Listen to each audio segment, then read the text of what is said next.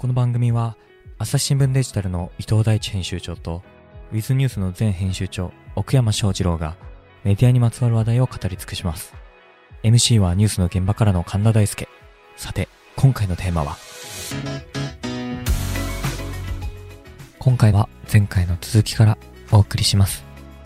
いやまあでもちょっとさ話変わりますけれども私最近でね一番衝撃的だった出来事っていうのが一個あって、うん。うんあの山口県阿武町のじ事件というのかな、問題覚えてますか、ありましたね。ね、あの間違って公金が4000何百万円も、あの一定の、ね、男性のところに振り込まれちゃったと、でまあ、それがその横領に当たるみたいな話になったりで、で結局、その、ね、男性がなんか最後、すっごい髪の毛長くなってましたけれども、警察署から出てきて、なんかみんなにね、頭下げてっていうのありましたよね。はい、あの後あの単独インタビューしてるの知ってます？光る。そうそうそう。そう YouTuber ね。俺、あれを見て、あついに、まあ、い YouTuber ね、ヒカルさんっていう人がいるんですよ。どういう人かは、まあ、皆さんね、調べてもらえばいいと思いますけれども、YouTuber って、そういう存在になったんだなと。でまあ、聞けばね、見ればですよ。だから、その、もそもそも、その、容疑者というのかな、もうすでにそうじゃないのかな？その、問題になった男性の方から、弁護士を通して、そのヒカルさんにアプローチをして、で、それでやってきたって話みたいなんだけれども、でもね、中身自体は、あのーそのインタビューの作法とかさることながら、別にこう抜き出せば記事には全然なるような話をしてるし、うんあとやっぱり YouTube ならではだなと思うのは、確かにその相手の男性がね、あの報道のイメージとちょっと違う感じには見えるわけですよ。すっごい真面目にしっかり受け答えしてるから、で、報道だなと思って、ついに YouTuber がその報道の分野をどんどんこう侵食していく時代が、まあ、前からちょっと感じるところはあったけれども、で今のところは例えばそのガーシーみたいな形でスキャンダルの方面が多いけど、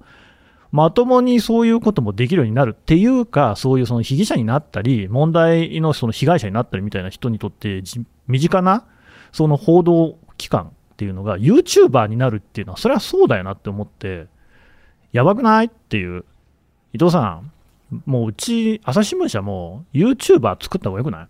やもうこの話は本当になんかいろいろな論点があるじゃないですか。いろいろな論点があって、すごく僕はやっぱり面白い話だな、面白いというか、あの、考えなきゃいけない話だなと思って、うん。で僕が一番やっぱり気にしてるのは今、神田さんもおっしゃったように、その、え、今の若い人にとって困った時に相談する、こういうことがあるんですって言う,、言う先が YouTuber だってことがやっぱりすごい、うん。あの、の時代の変わり目だなっていうのを感じました。あとは、もう一つは今までは、えースマホ、スマートフォンとかインターネットによって誰でも報道ができるようになったよねって言ったときに、まあ、けそのスタイルが、多くのスタイルっていうのは、写真を撮りました。うんその瞬間の動画を撮りました。視聴者提供ですっていうものが多かったじゃないですか。うんうんところが、これの場合って、えーその、まあ、報道の文脈とは関係ない YouTube の人が、えーきちんと、なんていうか、アポを取って、企画をせ、企画というか、を成立させるっていうのがすごいなっていう。あこれは、あの、たまたまカメラを持ってましたっていうのとは違うじゃないですか。ー違う。やっぱここは、その今までだったら最初に事件から最初に出てきて、えテレビカメラの前で話すだとか、どっかの番組でを弁護士と一緒に出るとかっていうのはあったかもしれないですけど、うんうんうんここは本当に時代の変わり目を感じますね。そういえば確かに弁護士いなかったですね、その場のね、映像にはね。そうそうそう。多分一緒にいるいやいるのかもしれないけどね車の中かなんかにいるんだろうけど、うんいなかったもんね。いや、そう、だまあ、いくつか論点があると思いますけれども、まずその最初の方でいくと、だから、そうなのよ。まあ、昔だったらですよ。やっぱりその新聞とか、そうじゃなくてもテレビとかに、その、ね、自分からアプローチするっていうのはあると思うし、それこそああいう地方の場合だったら、地元紙ってすごい強いから、やっぱり小さい時から読んでますと。そうなるとやっぱり犬一番にそこに連絡、あるいは弁護士も多分そういうふうにすると思うんだけれども、もう YouTuber に行っちゃうっていうのが、しかもなんか全然普通なんだなっていうのをね、結構僕には本当衝撃でしたけどね。そうなんですね。なんかおお金の流れのことを考えても、YouTuber の収入源で当然 YouTube から広告配信の対価としてもらうわけですよね。はいはい。で、そのお金が、えっと、あの4630万円のうちの補填の一部に使われてっていう、みんなが日々見ている YouTube。のところのお金の流れが、このなんかプラットフォームの、メガプラットフォームの、こう、稼いだお金がこうやって繋がってるっていうのも僕はすごく、あの、なんか画期的なことだなと思いました。であとね、もう一個やっぱ思ったのが、あの、ヒカルさんがね、で、その中で言ってたのが、支援をすると。要は、まあ、いろいろこうねねそうそう、世うん間にもすごい叩かれて、普通にこう仕事をするのは難しいかもしれないと。いろいろ地元に迷惑をかけたりね、親に迷惑かけたりとかもあると思うと。だけれども、まあ、そうやってね、こうやって話してみたら真面目な子だし、ぜひ自分のね、会社で働いてみたらどうだみたいな感じで、再就職から丸ごと斡旋するわけよね。うん。そんなことをさ、マスコミはさ、できないよね、やっぱ。うんうんでも、本当に、その、人に向き合うっていうのはそういうことなのかもしれないなって思ったら、ますますなんか辛い気持ちになったんだけどね。うんどうですか？確かにね。それやっている役割が今までのどこにも属さないっていうね。違うんだよねうん。小山さん、どそうなんですよね。なんか、うん今ちょうど読んでる本が、山本達彦先生と鳥海先生が書いた、有名な。うん。まあ、あの、いわゆるアテンションエコノミーに対しての、こう、まあ、向き合い方みたいなので。じゃあ、アテンションエコノミーとは何かつ説明してもらえます？テンションエコノミーとは、こう、まあ、脊髄反射的な情報、うん。過激な見出しだったり、まあ、写真だったり、まあ、さっき言ったショート動画もそうかもしれないですけど、はいはい。まあ、ああいう、こう、直感的に思わず関心を呼ぶようなものが、そのまま経済的効果に結びついて、うん。儲けるために人々の関心を、まあ、搾取するというか、うんまあ、それによってその人の、こう、情報空間をコントロールする。なんかいい具体例とかありますかね？いい具体例で言うと、まあ、いわゆる、あのーフィルターバブルとかって言われる、うんこう、一つのものを、こう、えー、関心を持つと、そればっかり囲まれてしまう問題。うん、うん、うんまあ、まさにショート動画もそうですし、うん。まんまと引っかかってんじゃないかな。はい。はい。まあ、あと、まあ、一番今懸念されてるのは政治的な、こう、考え方。それは、えー、まあ、いろんな選択肢が本当あるはずなんだけど、まあ、たまたま出会ったり、そこの、こう、伝え方がうまいところにだけこう、囚われてしまって、うんで、他の考えを排除してしまう。うんで、だんだんとその思想が、まあ、強くなって、うん陰謀論者じゃないですか。孤立してしまう。うん。で、これに対してどうしたらいいか。うん。みたいなのを考えましょうという本だったんですけれども、おいおい。まあその中でやっぱり既存のマスメディアに対するちょっとこう、お叱りも入ってるんですよね。まあ、そうでしょうね。で、まあプラットフォームに対しては、こう、まあメディアも結構批判はしているわけですよ。そういったアテンションエコノミーを作ってるのは今のプラットフォーム側ではないかと。はい。Facebook だったり Twitter であったり。それは良くないって言っているメディアが完全にアテンションエコノミーで儲けようとしているんじゃないの？おー。での山口の件っていうのは、うん。やっぱりこうすごく目を引くタイトルの情報に食いついた側面はあったと思うんですよね。うん。で、まあ確かにこう、批判は免れない行為があったかもしれないけれども、まあね、オンラインカジノとかに突っ込んじゃダメよね。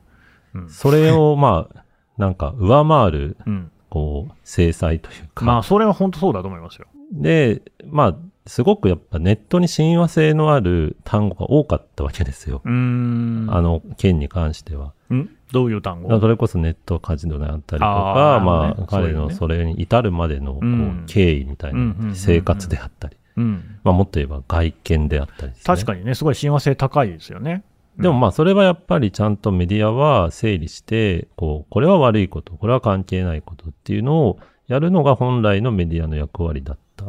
わけが、この目先のクリック数狙いのように見える切り取り方をしていた。うん。で、それに対して、まあ少なくとも彼本人は味方だとは思わなかった。まあね、おそうでしょうねって感じだよね。ででもさ、それってさ、しかし、そのなんていうの、ページビューとかをみんなが意識するようになってからそうなったのか、もともとマスコミなりメディアってそういうものなのかっていうと、どっちなんだろうか。まあもともとスポーツ紙の見出しとか、そういったカルチャーはあったとは思うんですけれども、うん。なんかこう、だからといって、今の情報空間でそれをやることと昔の空間でやることの意味ってまた違うのかなっていう気がしてて、まあ確かにね今はやっぱりそこが本当にこうコントロールできないほど広がってしまう。だメディアもこう目先の PV だけを求めてたはずが、その人の人生を台無しにするみたいなところを、うんまあ意図はしてないんだけど、ただそうなっちゃってもおかしくないのは、こう、分かった上でやってなかったか、お前ら、みたいなところは、うんちょっと感じる時がありますよねう。ん、まあね。それはいろんなところで感じますよね。うん例えば、だから今、統一教会の報道とかで僕思うのは、まあ、統一教会はちゃんとね、あの、取り組むべき課題だろうとは間違いないんだけど、一個気になってるのが、統一教会が出し、統一教会系かが出してる新聞とかメディアがあるでしょ？はいはい。で、そこにインタビュー記事が載ってるっていうのがすごい問題になるじゃない。はいそれはダメなのなんかさあの、メディアとしてあるからには、別にそのそこでインタビューねあの、やってくださいって言われたときに引き受けるっていうのは、悪なんだろうか。うーん。だって別にその宗教の団体がやってますっていうだけだったらさ、それをまあ、犯罪組織がやってたらダメだと思うよ。で、統一教会が犯罪組織と認定されるんだったらそれは問題だと思うけど、別に現状そうなってないでしょ。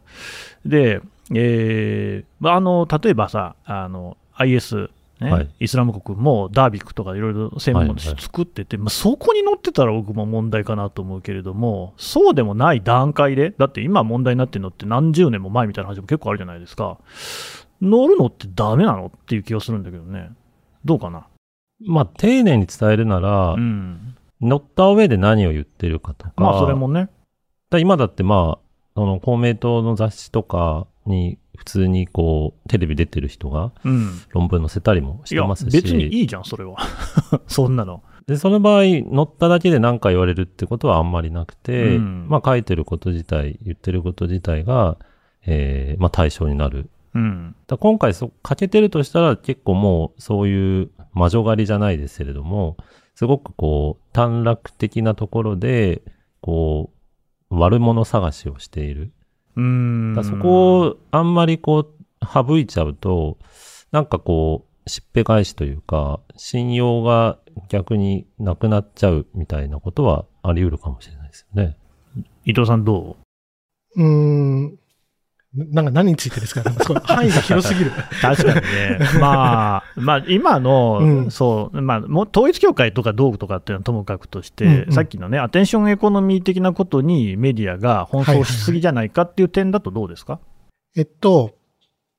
あの、まあ、アテンションエコノミー批判というのは当然それはすごく真っ当なところであって、うんで、このさっきの、えっと、阿部長の YouTube の問題にもつながるんですけど、メディアは公共物なのかビジネスなのかって話なんですよ。うんうんうんうんで、公共物として捉えたときに、アテンションエコノミー良くないよねっていうのは当然だと思うんですよね。うんあの先生方おっしゃるように。だけど、じゃあ公共物だったら、それってみんなで支えなきゃいけないわけじゃないですか。そうですね。もしそれが顧問だとするならば。はいはい。だけど、メディアは別に NHK を除いて誰かが支えてるわけではないわけじゃないですか。もらってないですね、それはねまあ放送局は、まあ電波っていう国民の資源をもう、えーこう、お借りする形でやってるわけですけれども、うんまあ、とり、とりわけ出版なんかはほぼないですよね。うんうんっていうふうに考えたときに、やっぱり、あの、同意っていうか、どこ、どうやって社会で支えるのか、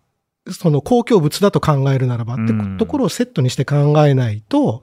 単なる私企業に対して、あなたたちは公共物ですよねって言われ続けるのも、これはしんどいと思うんですよね。うん。で、同時に、そのメディアとしてやっぱりふ責任もあるわけですから、いやいや、別にビジネスだろう、関係ねえだろうというわけにもいかないじゃないですか。だからこの、やっぱりビジネスであり、同時に公共の情報空間を支えてるっていう、この曖昧性みたいなところを、うん。きちんと、その、これは今までは、例えばインターネット以前だったら、テレビ局は電波で発信する権利を独占したわけですよ。うんうん新聞だって全国紙はいくつかしかなくて、配達網を含めたら、結局河川の商売だったわけじゃないですか。そうねだ。そこの、えービジネスなのか公共物なのかっていうのが極めて曖昧な、でも良かったんですよ。うんビジネスががっちりしてたから。うんうんうんねところが、インターネットになってそこがバラバラになっちゃって、うん成立し得なくなった時に、このコモン、情報空間という公共物を誰がどうやって支えるのっていうのは考えた方がいいと思うんですよね。でその結局、そ担い手が別に、えー今まで言ったマスコミじゃなきゃいけないよねってことは全然ないと思うんですよ。うんそうこれってみんなの同意で成り立つことなので、誰がどう支えるのかっていうのは。うんうんだそこは、あのセットで考えないといけないのかなというふうに思います。朝日新聞ポッドキャスト今日のポッドキャスト気になるテーマだったけどネットで調べるにはどうすればいいのかな？知りたいニュースをサクッと調べるなら朝日新聞デジタルで検索。会員登録すれば5年分の記事をもっと深く読み込むこともできるよ。指先一つでなるほど広がる。朝日新聞。ただね、だそうなんですよ、それは全く同感なんだけれども、その社会の変容みたいなのが、もうそういった議論を待たずにどんどん先に進んでるなっていうのが、まさにヒカルさんの一見なのかなと。そうですね。でまあ明らかにやっぱり紙の新聞なんていうのは、あれ、まあだから、もう何度もこのね、番組の中で言ってますけれども、広報と効果ってメディアにはあって、小さい頃思春期ぐらいまでに見ていたメディアっていうのを一生見続けるっていうのは人間の特性であると。だから、まあ新聞っていうのは、今の段階の世代ぐらいからもうどんどん残減傾向にあって減っていて、まあ、今のね、10代の人とか、やっぱりうちにそもそも新聞ないから、将来新聞を取るっていうのはかなか難しいわけですよ。で、テレビも同じで、今の、それこそ段階とか60代のぐらいの人ってめっちゃ見てるんだけど、今の10代とかもう1時間、1日に見るかぐらいの感じになってきてるということで言うと、逆に今の10代とか20代の人って一生 YouTube 見続ける可能性がある。まあ、YouTube はもしかしたらひょっとして変わるかもしれないけれども、なんかネット上の映像を見続けるっていうことは多分、うんもう決まりなんですよね。そこに、その、ちゃんとした報道がなくないっていう。うんで、あともう一つ思うのが、YouTube ってもう今、やっぱ YouTuber を見てるじゃないですか。ね、さっきのそのショート動画とかまた別の文脈だと思うけれども、YouTube に関して言うと、ね、たまにそうやってその人と会った時とかに、聞くんですよ。どんな YouTube 見てますかみたいなのを。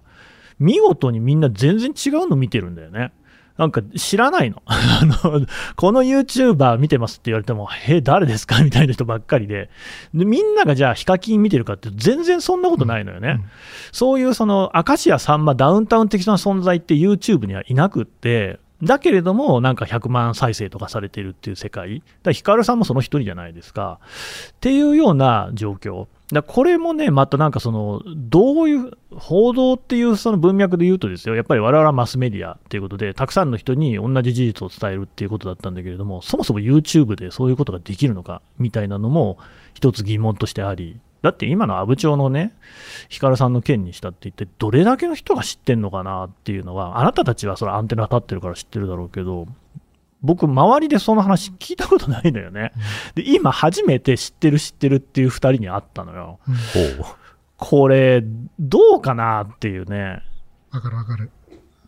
もっとなんかやっぱ YouTube 上に静質な報道コンテンツ作ろうよ。伊藤さん、デジタル編集長だしさ、やんない？で、今 YouTube でニュース検索すると、そのテレビ局のニュースののはいはいはいカットされたものが大量に出てくるんですよ、ね。それじゃないのよ。ねそうじゃなくて、YouTuber の文法でニュースを報道するっていうのが必要だと思うの。うんうん。やんない？いや、そそれいいっすね。それいいっすね。で、うん、結構、その僕も前職の時とか本社がものすごくやってたんですよ、YouTube。あの、まあ、結構話が面白い。そうそうそう、うん話が面白い人が、えーワインを飲みながら政治を一人で語るみたいなのがあって、うんで、そその人はタレントみたいになっちゃったんですよ。で、これはやっぱりメディア戦略としての話なんですけど、その YouTuber を作れば作るほど独立しちゃうんですよ。あ確かにね。結局そうすると、その問いって、じゃあ組織ジャーナリズムって一体何なんだっああ、そうですてね。いう話になっちゃうんですよね。みんな独立しちゃって、そうね。プロダクションの手と、まあ芸能事務所と契約してみたいになって。その方がお金儲かるもんね。そうそうそうそうそうそうそう、だから、あの、組織としてやれることはない。多分、YouTube ウェイだ、YouTube 的な方法だけを使ってもダメだと思うんですよ。はいはいはいそうか。そかなり複雑な問題ですね。うん。なんか、岡山さんどうにかしてよ。絵じゃないのよ。あなたそういう会社にいるんじゃないの？まあね、だから今、僕が今やってるのは、うん。最初にちょっと言った、広告の中にそういった社会課題をセットで結びつける。それに経済的価値があるっていうのを、まあ、作り手として証明していけば、うんうん。まあ、これはじゃあ、あの、もうちょっとお金出そうか。じゃじゃその話は分かったんだけどさ、そのどうなの？なんか YouTuber 的なさ、伝え方をしなくてさ、ますますジャーナリズムが縮小していかないかね？もうさ、ロイターの調査とかでもさ、世界の4割の人はさ、ニュースを避けてんだよね。もうニュースなんか見たくない、読みたくないっつってるわけよ。そしたらせめてさ、やっぱそういうところであがいていかないと、もう本当ニュース自体終わっちゃうんじゃないの？ショート動画もっとやったらいいと思うんですよ、どういうふうに？どういうふうにかは考えるところから始めなきゃいけないですけど、まあそうだよね。ただ、その、やっぱり我々自身もニュースっていう定義に縛られてるかもしれないなと思いますけどね。なんか新聞っていうフォーマットに載んないとニュースではないとか。そうか、でもショート動画で報道をするっていうのは、ちょっとなんかいろんなやり方がありそうですよね。あんなに響いてるっていうのに対して、確かにね。あれ TikTok の世界でしょ？みたいになってるのは、まあ、朝日新聞も、まあ、ウィズニュースも、ちょっとチャレンジはしましたけど、うんじゃあ本腰入れてあれやったらっつうと、いや、見たよ。うんちょっとなんかまあ、迎合してたようなところは、ああ、で TikTok のそのバズっていた文法に載ってるみたいなところですかね。そうですね。我々ならではねっていう、まあさっきのヒカルさんのを強引に持ち出すなら、多分ヒカルさんの、こう、世界観の中で報道みたいなのに一丁紙した例になるのかなっっていう気がしてて、それに対して我々はなんか、まず、ヒカルさん的なものを受け入れるというか、それがそういうものなんだみたいに思っちゃってる。っていう意味で言うと、なんか、真剣にがっつり向き合った時には、ニュース的な YouTube の使い方が笑ってんじゃん。あるかな 何だし、いや、まあ難しそうだよなっていう。いや、そうだと思いますよ。だから TikTok とかに関しても、もう本当に今の、いわゆる Z 世代とかだと、すっごいプラットフォームとして重要な位置にあって、例えばよ、私の好きなポッドキャストに危機開会明快時点ではあるんだけれども、そこに出てるタイタンさんっていう人なんかはは、もう、あの飯食いに行くみたいな時とか、あと、あ、あれだ、じゃあ言ってたのは料理だ。なんかも、レシピとか探す時とかも TikTok だと。はいはい。あ飯はまた別の人が言ってたけれども、要はその食事をさ、今まではさ、食べログを見たりとかしてたわけでしょ、お店探すのに。はいだけどもう TikTok で探すんだって。というのは、そのやっぱり食べログはもうすでに、やっぱり星の付け方とかに対する疑義が生じたり、うんあるいはそこのレビュアーの人たちの癖が強すぎたりとか、はいそのベストレビュアーみたいな人たちって、もはやさ、食べログをこう自分の文学みたいにしてる人もいるから、はい。そういうんじゃないけどなっていうと、やっぱ TikTok なんかは、もうちょっと等身大の人が美味しいとかまずいとか言ってるのと、店の雰囲気とかがまあすごいわかるんだよね。うんあと、言ってたのに、量がわかるって言ってたね。食い物って写真で見ると量わかんないじゃない。はいでも人が食べてると口との対比とかでそういうのがわかるのよね。っていうようなことを考えると、もう TikTok で検索するのが一番いいんだと。うん。新聞はいないよね。まあやってんだよ。やってるの知ってますよ、僕もね。同じ部署でやってますから。だけど、やっぱり存在感はめっちゃ小さいよね。なんか、まあそれこそポッドキャストで、グルメリポートがあるじゃないですか。ある。あれなんか一つジャーナリズムだと思うんですよね。方法。味の副音声とか。そうですね。うん。であれってまあ、あの内容もまあ面白いですけど、うままあこう、マルチタスクっていう、まあうん耳はこう何やってても開いてるみたいなところを、ちゃんとこうスポットハマってるっていう方が僕はすごいなと思ってて、で、まあ新聞の紙も、まあスマホも、結局その人を結構拘束しちゃうわけじゃないですか。する。で、他の作業できないわけじゃないですか。できない。でも、ポッドキャストはできる。できる。で、そこに注目して、そこの、えー最適なフォーマットで自分たちのメッセージを載せてるっていう意味で言うと、まあ、もうちょっとパクってもいいですしうん、パクった上で我々なりの、まあ、あれがもうちょっとこう、ドキュメンタリーチェックであるなら、ストレートニュースっぽいものを、ニュースを読み上げるっていうこと以外な形が模索できる余地はまだあるのかもしれないですね。うーん。何言ってんの？なんかやっぱ、もうちょいこう、なんかあれだよね、具体的な話をしたいんだけど、伊藤さんさ、でもさっきの文脈のさ、YouTube なり TikTok とかでさ、うんうんうんうん報道ってできるかしらね？あの、その話に入る前に僕も、そのいい。家で料理作るときとかって、めっちゃ見る。ずっと YouTube とかで検索してるんですよ。もうほんと僕もリュウジとかめっちゃ見てるもん。で、うん。やっぱり、そんな、今までレシピ本とかで、少々とか、ととろみがつくまで煮込むみたいなわのって分かんないじゃないですか。わかかでもそれは動画で見たら分かるわけですよ。魚のさばき方がめっちゃわかるもんね。そうそうそう。っていうふうのを考えたときに、えっ、と、これを YouTube でやるのかテキストでやるのかって、そんなこと考えてるのって、作ってる僕らだけなんですよ。確かに。情報の受け手側からしたら、伝えることがベストな方法で伝えてくれればいいわけじゃないですか。そうなんですよ。そうなんですよ。こんなにテキストが好きだとか言ってるのに、僕はもうテキストのレシピって一切見ないんですよ。ユー YouTube を見る。なぜならその方が機能的だから。はいはいはいはいなるほど、ね。っていうふうに多分、その、えっと、何かを YouTube 化するとか、何かを音声化するっていうふうな考え方自体が僕は多分ダメだと思っていて、うんうんうんうんその何が定まってないとダメだと思うんですよ。同じニュースでも、なるほど。えっと、現場で事故がすごいだったら動画だろうはいしえー一連の長い時間軸の話をするんであれば、それは動画じゃなくて、もうちょっとテキストとか圧縮率が高いものを選ばなきゃいけないしっていう、多分、その素材によって料理する方法、その料理は動画だとか音声だとかテキストっていうのを選ぶっていう、その素材の見極めの方が、僕は YouTube やりましょうとか、ね TikTok やりましょうっていうことっていうのは結局、それってた、はいはいこの手段を使いましょうって言ってるだけじゃないですか。うんうん。やっぱそこは素材との組み合わせなんじゃねっていうのは僕は思ってます。そんなのね、ポッドキャストで民事裁判の判決とか読み上げられても困るもんね。何言ってんのかなっていう理解ちょっとき逆に聞きたい部分が思っちゃった。でもやっぱあれは本当ね、民事と、まあ、特に民事ってもう難しいんですよ、判決の解釈とかも。だから、すごく司法記者の腕が必要なんですけれども、新聞記事とかは論点が分かりやすくまとめられてるし、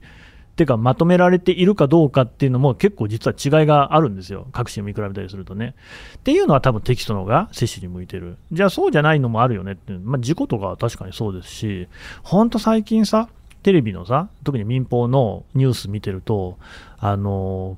車のさ、ドライブレコーダーの映像うんうものすごい多いですよね。で、それってもう昔は記事とかニュースにはなってなかったようなものがほとんどですよ。煽り運転だったり、なんか突然ね、えーおかしなことが起きたりみたいな、たまたま映像が撮られていたから、で映像がないとテレビって基本成立しないのでっていうのは、でもそういうことですよね。そういう表現をするものっていうのがまあ先にあって、それに合ったあ文法が使われていますよと。新聞にそういう使い分けはできますかね？みんなやっぱり記事にするっていうことしか考えていないのでは。でもそこは結構変わってきたんじゃないですか？割と変わって。きたかな。うん、まあ、徐々に前に比べればね。徐々にそうですね。なんか時間帯によって結構記事の、こう、チョイスを変えるみたいなのはすごいヒントになるかなって気がします。時間帯？朝の通勤時、うんお昼、夜みたいなので、今の朝デジもそれに結構合わせた編成はしてますし、うん。なんかそれは、まあ今の職場だからだけじゃないですけど、なんか考えるときってその人がこうどういうシチュエーションであるかっていうの絶対必要じゃないですか。うんうんサービスとして考えた場合。うんなんか寝てる時にこう、まあ何もこう、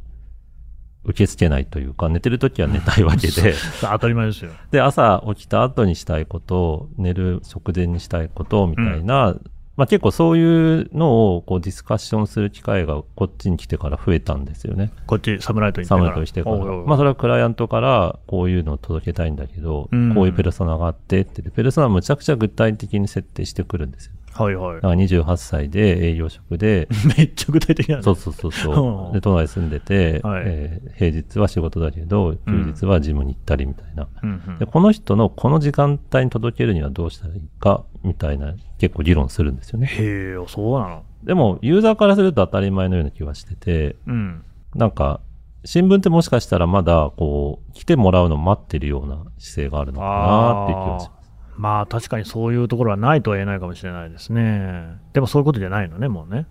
うん。少なくともコンテンツマーケティングの世界は、うーうんん。結構細かく見てサービス設計はしているので、うんうん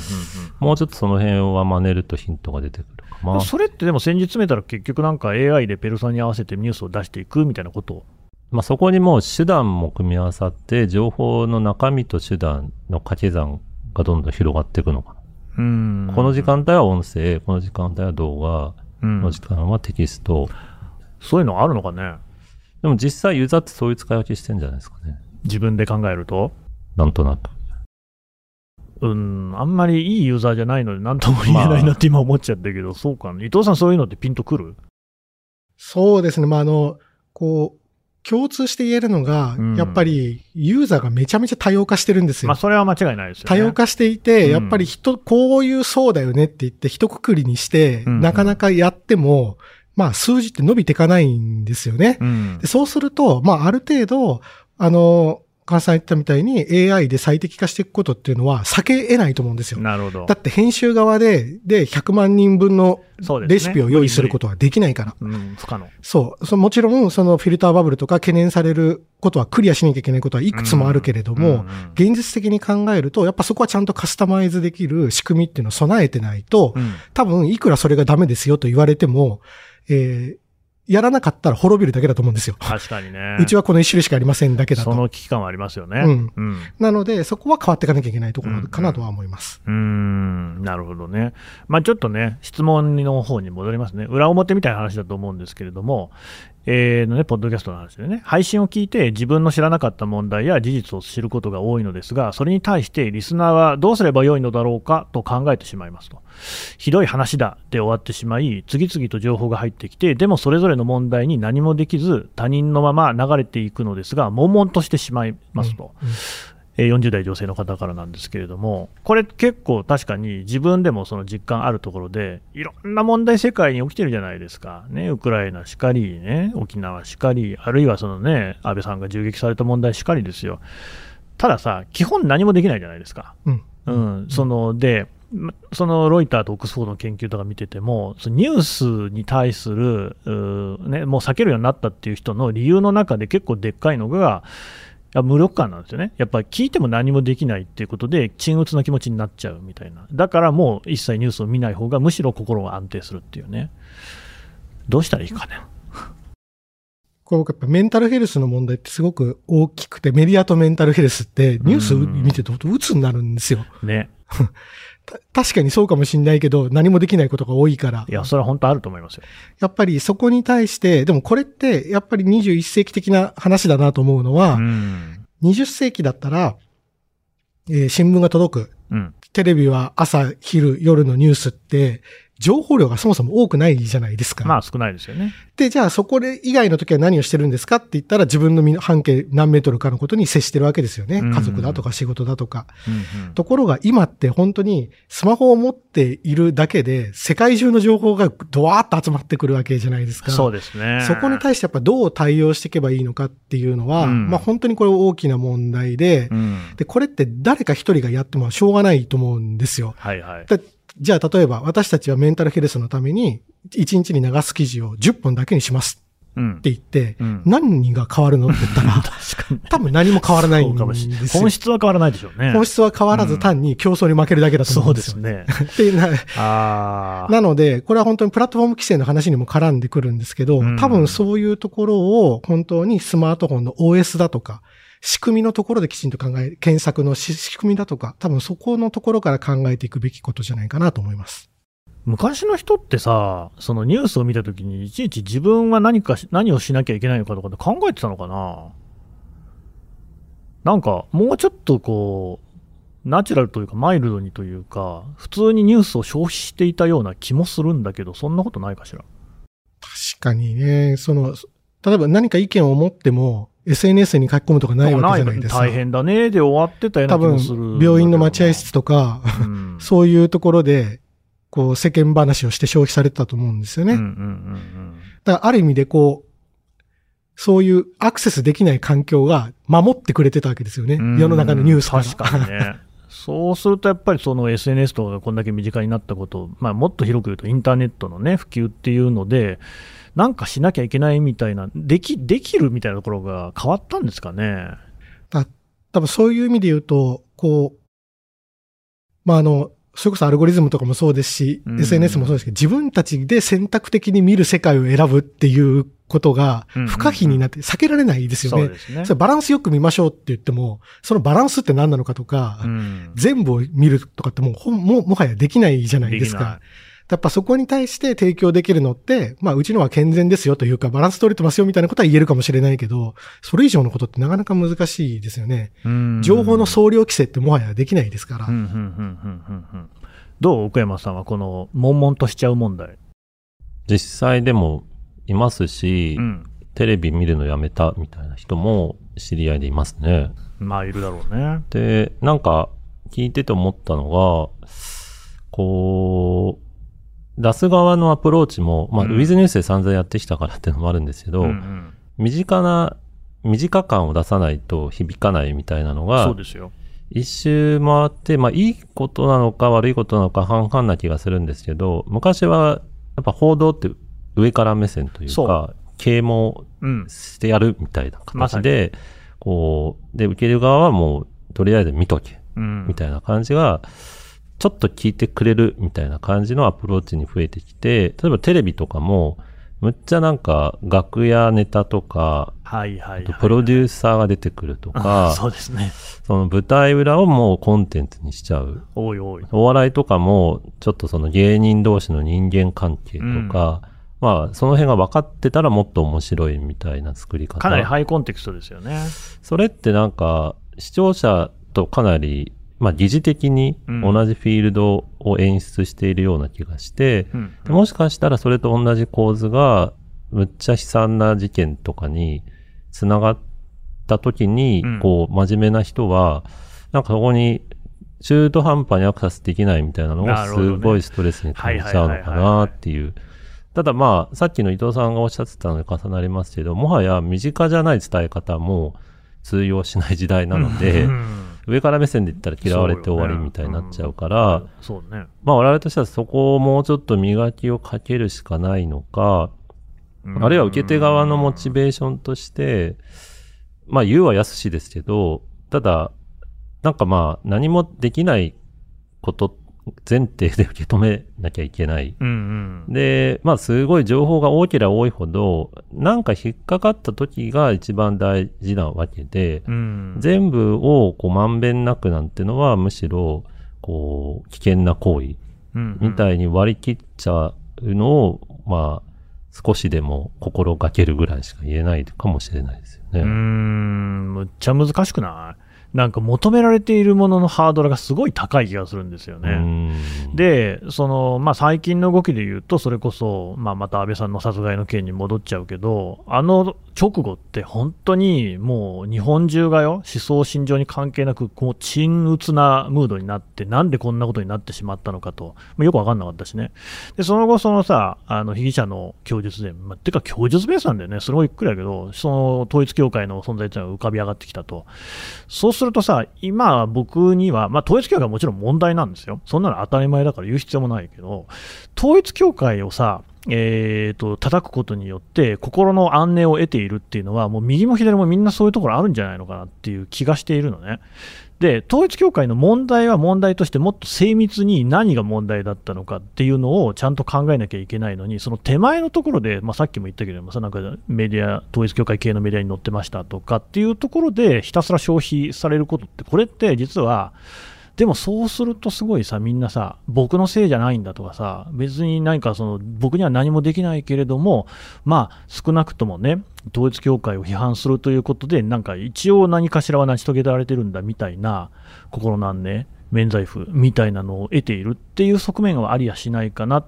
て気になってるんですけど、どうでしょいや、むっちゃあると思います。で、それが悪い方向っていうかネガティブな方向に触れたのが、キャンセルカルチャーみたいなやつなんですよね。ちょっとこう、犯人を探して、その人を社会的に抹殺するまでやめないみたいなう。うんうんうん。感じで、こう、まあ、さっきの山口のやつにも重なるかもしれないですけど、ちょっと行為に対する代償の大きさっていうのに無自覚なところ。ただそれはもしかしたら、まあ、この方のストレスの何か周辺にある悪い方向の発露かもしれないですよね。うーん、そうですね。難しいよね。しかし、まあ、そのね、確かに報道法って、やっぱり問題だったり、事件だったりするから報じるっていうところがあって、ということは、やっぱりそれを見るとね、いい気持ちにはならないことが多いっていうのは、割とこう必然的な話ではないですか。でも、やっぱり、そのなんていうのかな、やっぱり昭和の時代を皆さん知っているこのね、お二人ですから分かると思うけれども、昭和ってあらゆることがもっと全然雑で、だから例えば体罰とかも普通にあったし、この間なんかね、テレビで見てたらダウンタウンがね、昭和の時代はこんなんだったって Z 世代に行って Z 世代がびっくりするみたいな番組やってて面白かったんですけど、まあ今見ると、その経験していたはずの自分でもむちゃくちゃだなって思うんだよね。タバコ8割以上吸ってるとか、あとめちゃくちゃ危険な遊具があったりとか、ね、ジャングルジムとか確かにくるくる回転してたもんね。大。丈夫なのかよみたいな。いや、そう。で、一方で、それはすごく良くなったと思うんですよね。その、まあ昭和に比べると、やっぱ本当に街も綺麗だし、変な危険なこととかも少なくなったし、まず暴力の匂いがすごく減りましたよね。僕の中学校とかめちゃくちゃ荒れてたからさ、殴られるのが普通だったから、に比べると本当に良くなったと思う一方で、やっぱり気持ち、マインドの方も、やっぱりみんなそういうことに状態になれると、まあ、ある程度こう昭和がいいとは言わないんだよ、全然。なんだけども、比較すると傷つきやすくはなっているのかなっていう気もするわけですよね。で、そうなった時に、今みたいな、そのニュースにどう向き合っていいのか分かんない問題みたいなのが出てきて、しかも日本だけじゃなくて、世界中でこういう傾向があるっていう、だからこうね、そのどの国でもニュースって、新聞もテレビもネットも全部、どんどん縮小に向かっているっていう数字が調査とかだと出てってるんですよね。なんかそのうちもういらないっていうことには伊藤さんなるんじゃない？いらなくはないけど、その規模は小さくなると思うんですよね。うんだまあ僕ももう結構 YouTube ずっと見たりするんですけど、うんなぜかというと、興味のあることを延々と見れるじゃないですか。まあ楽しいもんね。だそこにこう、なんていうのか、じゃあどんだけ、これは世の中にとって大事だから見てくださいって余地があるのかって考えると、すごい大変だなと思います。自分たちのやってることは。うん。ね、やっぱ僕も、ここに割り込まなきゃゃいけないわけじゃないですか。そうよ。僕も YouTube で見てるのはドラッグウェイウォークの動画だったりするわけですよ。うんね、そりゃあさ、そこに報道が差し込んでくるっていうのはなかなか難しいよね。うーん。まあでもだからこそ、まだ今のうちに、早いうちに手打っておかないと、やっぱりつまりね、報道っていうもののあり方っていうのを我々考えていかないと、本当にその、受け手の側からしたらもういりませんなわけだから、いや、まあそうおっしゃいますけれども、こんないいこともあるんですよみたいなもっと積極的に打ち出していかないと、かなりやばいんじゃないかなっていう。まあ一つは、こう、セレクトショップ的に、もともと紙の新聞がそうですけど、はい。あの、絞り込んだものを提供するっていうのはすごく大事かなと思います。うんうんうんうんなぜかというと、広告で無料で見れるものって無限に見させる力が働くんですよ。YouTube がそうであるように。うんうん、長い時間いてくれた方が儲かるから。そうですね。やっぱりそこに、えっと、その広告モデルだとなかなかその新聞社とかって生き残っていけないんで、はいはいお金をいただかなきゃいけないんですけど、お金をいただく対価として、時間を、奪う時間を減らしていくっていう方向性は一つ考えなきゃいけないなと思います。ところでよ、ちょっと本当に申し訳ありませんね、その出演してしまいました、どなたかね、書かれていたことで、興味深く私、読んだんですけれども、なんかスポーツ系のなんかマーケティングやってらっしゃる方だと思いますけれども、フォロワーの数がもう関係なくなりつつあると。話はまだまだ続きますが、続きはまた次回。この番組へのご意見、ご感想も募集しております。概要欄のフォームから、どしどしお送りください。